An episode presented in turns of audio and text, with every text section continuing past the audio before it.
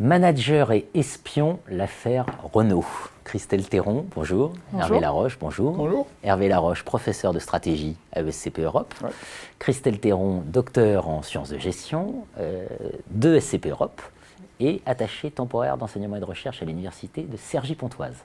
Voilà. Et donc auteur, dans les pages de la revue française de gestion, de cet article Grand Angle, manager et espion, l'affaire Renault.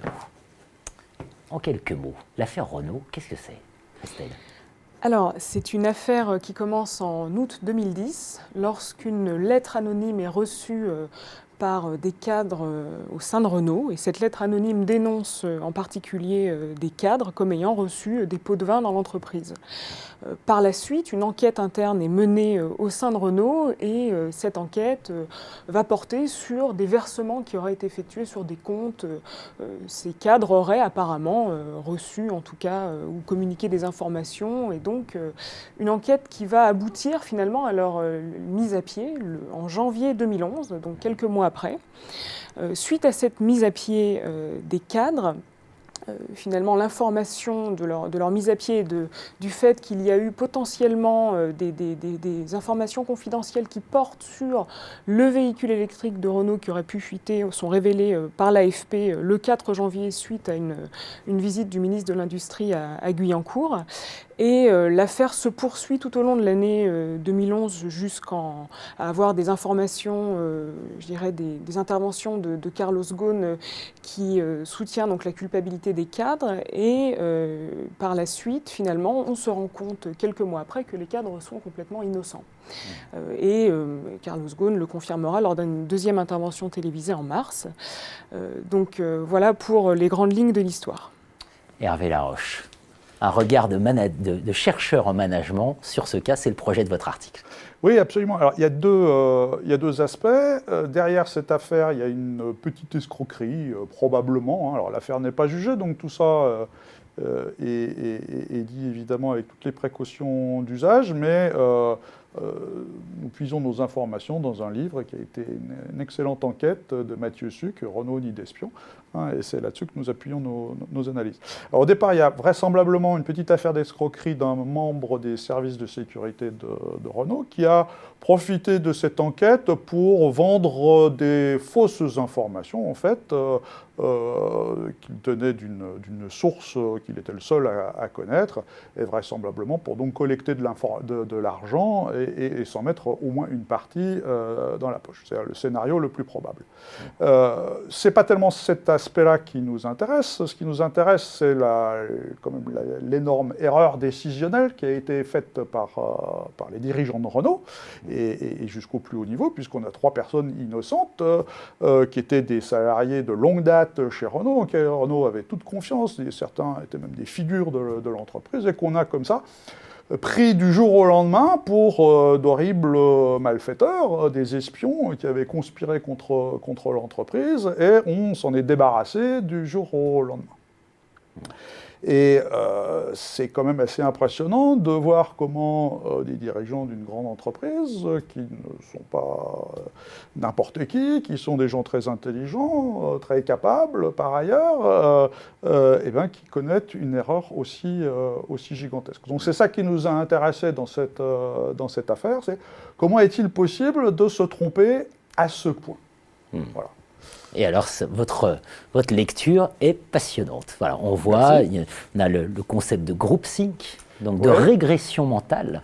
voilà, c'est évoqué, la, paranoïa organisationnelle. Donc, dites-nous-en un peu plus sur euh, ce que vous avez trouvé euh, en analysant cette, cette affaire la première hypothèse qu'on avait, c'était qu'effectivement, cette, euh, direction générale, les, le, peu de personnes qui ont été impliquées dans l'affaire, hein, au, sommet de l'entreprise, avaient été victimes de ce qu'on appelle le groupthink, c'est-à-dire d'une euh, pensée de groupe qui euh, fait qu'un groupe qui perd parce qu'il est face à une menace, là en l'occurrence bah, des, des, espions, la fuite de secrets industriels vers des, la Chine, supposément, euh, a un comportement euh, assez régressif, brutal, euh, trouve des coupables et puis s'en débarrasse tout de suite. Quand on creuse l'affaire avec l'aide du, livre de Sucre, on s'aperçoit que les choses sont beaucoup plus compliquées que ça, et qu'en fait, derrière, il y a tout un écheveau de, secrets. C'est-à-dire que tous les participants à cette affaire, au plus haut niveau, n'étaient chacun au courant que d'une petite partie des affaires, de, l'affaire, qu'il y avait plein d'aspects qu'ils ignoraient. Hmm. Et que ça, ça a fait une espèce de, mélange qui a produit, je crois, une baisse considérable des capacités de, réflexion, de discernement, euh, de la part, euh, de, la part de, ce groupe. Il y avait des, secrets qui étaient tenus évidemment euh, vis-à-vis de l'extérieur, puisque ça mhm. c'est un aspect important de l'affaire, que bah, la police, la justice, le gouvernement même a été tenu, n'a été mis au courant que, que, très tardivement, après le licenciement des, des cadres. Et puis il y avait surtout des secrets à l'intérieur de l'organisation. Et une des hypothèses, c'est que plutôt qu'un phénomène de groupthink, on a une espèce de, autour de ces petits secrets entrecroisés, de paranoïa qui se développe, hein, avec l'invention de, coupables euh, et, une incapacité à réfléchir et à construire deux explications alternatives, et puis avoir bah, ce qui était quand même euh, sous leurs yeux, c'est-à-dire un petit escroc euh, qui montait sa petite affaire. Absolument. Christelle Théron, on est, on est face à un, cas extraordinaire. D'un côté, c'est effectivement ce secret pendant des mois d'enquête, puis une extrême brutalité. On se souvient de ces entretiens qui étaient parus dans la presse, hein, qui étaient extrêmement brutaux. Euh, une forme de brutalité de, cette, de ces déclarations au journal télévisé en disant j'ai des preuves, nous avons des preuves. Finalement, voilà, que c'est c'est extraordinaire cette affaire. Alors effectivement, euh, ce qui surprend, ce qui peut surprendre en tout cas dans l'affaire, c'est euh, un certain nombre de, comportements euh, qu'ont adoptés des, managers dont on ne s'attendrait pas, on s'attendrait pas à trouver forcément de tels comportements dans, l'entreprise. Notamment, vous citez la brutalité. Il est vrai que les entretiens de mise à pied, l'ouvrage de Mathieu Suc le, relate bien, hein, ont été menés d'une manière assez policière finalement. Et dans l'analyse que nous proposons dans l'article, on voit qu'il y a finalement euh, des, personnes, des membres de la direction euh, protection du groupe Renault euh, qui sont issus de milieux du renseignement ou de la police, qui ont importé finalement avec eux un certain nombre de, pratiques que les managers se sont également appropriées dans l'entreprise et, finalement qui contribuent à, avoir des voilà ce qui contribue à rendre ce cas également remarquable de par certains aspects à la fois policiers qu'on a puisque les entretiens de mise à pied sont enregistrés et ceux de manière secrète donc on revient sur cette notion euh, de secret euh, dont parlait euh, Hervé. Et voilà, en tout cas, il y a toute cette dimension-là de, micro-pratique importée d'un univers qui n'est pas l'univers des entreprises que l'on connaît, qui fait également de ce cas un cas particulièrement extraordinaire, en tout cas.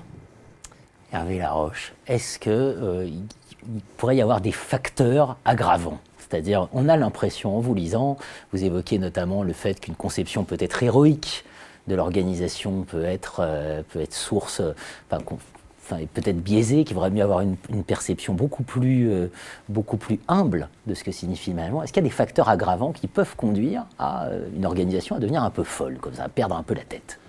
Je crois que oui, je crois qu'il y a une certaine forme de pratique du pouvoir. qu'on lit dans cette, affaire et puis dans d'autres dans d'autres éléments. Hein. Euh, une forme qui n'encourage pas la confiance, euh, je mmh. pense que c'est ça qu'on peut, qu'on peut dire, euh, qui effectivement est, fasciné par le secret, qui accepte des pratiques déviantes ou limites en, son, en son sein, voire même qui, pour une part, se, construit là-dessus. donc je, crois qu'il y a aussi l'idée d'avoir un dirigeant ou une équipe dirigeante qui est un petit peu au-dessus de tout. Hmm. Hein, euh, et, moi, ce qui me frappe, c'est, encore une fois, cette, euh, ces trois, ces trois hommes-là qu'on a mis dehors, c'était des gens euh, vraiment à qui on n'avait rien reproché. Donc on peut se demander quand même, c'est très frappant, comment est-ce qu'on peut, comment on peut imaginer que des, des dirigeants passent comme ça d'un instant à l'autre euh, d'une confiance dans des individus à un rejet, euh, un rejet total, à les, considérer comme des, comme des traîtres. C'est très troublant. C'est-à-dire que ça veut dire que les relations euh, à l'intérieur de, l'organisation sont extrêmement fragiles, reposent sur très, très, très peu de choses. Hein. et, je crois que ça en dit long sur la certaine conception qui règne à ces niveaux-là dans les organisations. Alors, il ne faut peut-être pas généraliser, mais là, on en voit quand même un exemple. Euh, certaines conceptions de l'humain et des relations entre, entre les gens. Absolument. Alors, un sujet qui n'est pas anodin et une pratique de recherche dans le cadre de votre papier qui n'est pas anodine non plus. Vous avez essentiellement travaillé donc sur euh, l'ouvrage de Mathieu Suc, sur des données secondaires de presse donc, que vous recensez dans le, dans le matériau. Quels enseignements on peut, on peut tirer de, de, de, cette, cette, manière de faire de la recherche? Certains diront, est-ce que c'est bien scientifique? Est-ce que c'est... Voilà. On nous l'a dit. On nous l'a dit, euh, on nous a dit comment on travaillait à partir des données de presse, les enquêtes journalistiques, euh, etc. Bon, euh, c'est pas toujours d'une grande qualité, etc. Bon, il y a en France en particulier pas une très grande habitude de la de la de l'enquête d'investigation et du journalisme d'investigation. Aux États-Unis, c'est quand même par exemple beaucoup plus beaucoup plus commun. Il y a, des, il y a eu des hauts faits. Euh, nous, ce qu'on a trouvé, on a trouvé deux choses. C'est d'abord que le travail qui avait été fait par euh, Mathieu Suc était tout à fait remarquable. Mmh. On a recoupé dans la mesure du possible avec d'autres sources. Hein, euh, Bon, on n'a pas trouvé de, défaut, euh, donc on a trouvé que c'était un travail d'investigation qui était tout à fait sérieux et qu'un chercheur euh, n'aurait pas fait mieux. Le deuxième point, et c'est peut-être le plus important, c'est que euh, ben, ça nous pose une question à nous, à nos chercheurs. Nos chercheurs, nous sommes, impuissants face à des, affaires, de ce type, parce qu'on n'a pas du tout les mêmes moyens d'investigation qu'un journaliste qui est protégé un statut. Hein. Euh, il y a des tas d'informations euh, que euh, moi, en tant que chercheur, je n'aurais pas pu avoir, je, n'aurais pas pu avoir accès. Je ne pouvais même pas les détenir si on me les donnait. Hmm. Exemple des PV du juge d'instruction ou d'enquête ou des choses comme ça. Je n'ai pas le droit en tant que chercheur. Hmm. Hein. et, ça, ça pose une vraie question. Alors, si euh, on ajoute euh, bah, euh, les, difficultés naturelles d'accès, les difficultés juridiques pour le chercheur, si on se prive d'utiliser ce genre de matériaux, alors ça veut dire que ben, on va parler de quoi, nous, chercheurs en gestion quoi? On va parler des choses qui ne font, qui n'intéressent personne ou qui sont anodines. Hein, là, c'est une affaire qui manifestement quand même mérite, mérite qu'on en discute.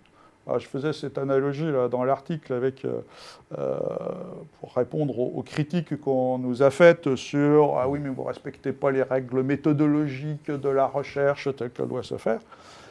Et bon, si vous avez un biologiste qui on demande de travailler sur une nouvelle maladie extrêmement grave, euh, est-ce que le biologiste va dire Ah, mais vous savez, les conditions méthodologiques ne sont pas satisfaisantes, alors je ne veux pas travailler sur cette, euh, sur cette maladie. Bien sûr que non, il va faire ce qu'il peut. Ben voilà, c'est ce que nous faisons, nous faisons ce que nous pouvons. Qu'est-ce qu'on apprend, Christelle Théron, quand, quand on se lance dans un projet comme celui-là, avec cette perspective de recherche? Alors c'est un stimulant quand même. Ah, c'est très, c'est un projet très stimulant en tout cas, et l'affaire Renault était particulièrement riche de rebondissements. Et je pense que, en tout cas, ce qu'on peut apprendre, c'est des enseignements euh, que les que la, recherche en sciences de gestion peut euh, apporter pour les managers qui sont euh, en entreprise, notamment euh, contribuer à, essayer de leur faire prendre du recul sur des processus déviants qui peuvent s'insérer dans les entreprises. Et il est vrai que ce qui est particulièrement enrichissant quand on travaille sur un cas comme ça, c'est d'arriver à saisir toute la richesse du cas, comment est-ce qu'on va l'appréhender et comment est-ce qu'on va traiter également un matériau hétérogène. Donc sur les dimensions à la fois euh, euh, d'études, d'analyse et puis de matériaux, euh, pour un chercheur en tout cas, tout, ça est, cela est très enrichissant. La responsabilité de Ghosn devient, par le fait même qu'elle n'est pas examinée, un objet inaccessible. Vous le reprenez de Mathieu Suc. C'est peut-être un, voilà, un projet pour les sciences du management. Peut-être qu'elle aurait été davantage à la lumière des sciences du management. Des questions qu'on peut se poser. Euh, nous, notre objectif, c'est pas de désigner des coupables ou des responsables, c'est pas notre fonction. Notre fonction, c'est d'apporter des informations et, de permettre aux gens de réfléchir et de mieux comprendre. À part ça, effectivement, dans cette, euh, affaire, on peut se demander, c'est assez surprenant, effectivement, euh, que cette responsabilité n'ait pas été au, moins, au moins discutée. C'est très clair. C'est une Très bonne conclusion. Donc numéro 254 de la Revue française de gestion, dossier innovation et numérique coordonné par Pierre-Jean Barlatier. Et dans ce numéro, donc hors de ce dossier, votre article, Manager et espion, l'affaire Renault. Merci de votre venue. Merci beaucoup.